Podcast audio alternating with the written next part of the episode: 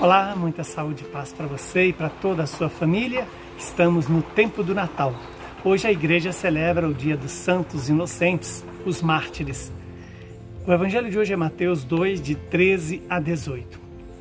Depois que os magos partiram, o anjo do Senhor apareceu em sonho a José e lhe disse: Levanta-te e pega o menino e sua mãe e foge para o Egito. Fica lá até que eu te avise, porque Herodes vai procurar o menino para matá-lo. José levantou-se de noite, pegou o menino e sua mãe e partiu para o Egito. Ali ficou até a morte de Herodes, para se cumprir o que o Senhor havia dito pelo profeta: Do Egito chamei o meu filho. Quando Herodes percebeu que os magos o haviam enganado, ficou muito furioso. Mandou matar todos os meninos de Belém e de todo o território vizinho de dois anos para baixo exatamente conforme o tempo indicado pelos magos. Então se cumpriu o que foi dito pelo profeta Jeremias. Ouviu-se um grito em Ramá, choro e grande lamento. É Raquel que chora seus filhos e não quer ser consolada, porque eles não existem mais. Palavra da nossa salvação. Glória a vós, Senhor. Louvado seja Deus por esta palavra, que esta palavra perdoe os nossos pecados e se cumpra em nosso favor. Estamos diante da expressão da maldade de Herodes contra as crianças. Por quê?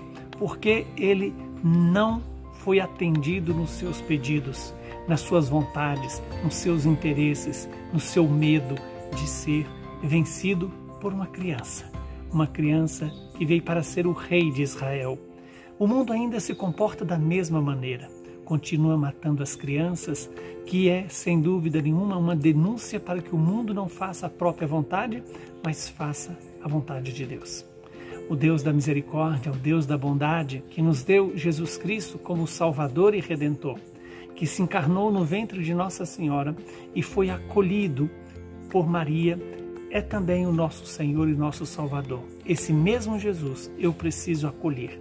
E não ter a atitude de Herodes, de querer matá-lo, de ver Jesus como um competidor, alguém que vá é, tirar dele o poder. Não, Jesus não veio para nos tirar o poder, Jesus veio nos dar o poder, o poder de amar, o poder de servir, o poder de obedecer a Deus, o poder de caminhar segundo o projeto do Pai revelado nele mesmo.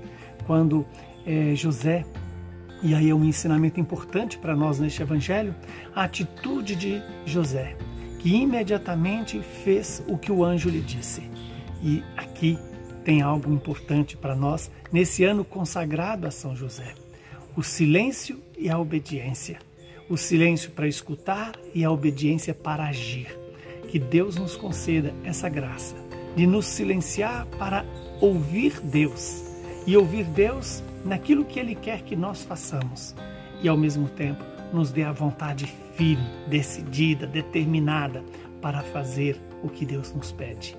Que São José, neste ano consagrado a Ele, possa nos ajudar a ser verdadeiros discípulos de Jesus, possa nos ajudar a olhar para, para a vontade do Pai como a coisa mais importante das nossas vidas. Que o Deus Todo-Poderoso nos abençoe, nos livre do mal e nos conceda a perseverança na escuta e na obediência ao Deus vivo e santo. Abençoe-nos o Deus que é Pai, Filho e Espírito Santo. Saúde e paz para você e para toda a sua família.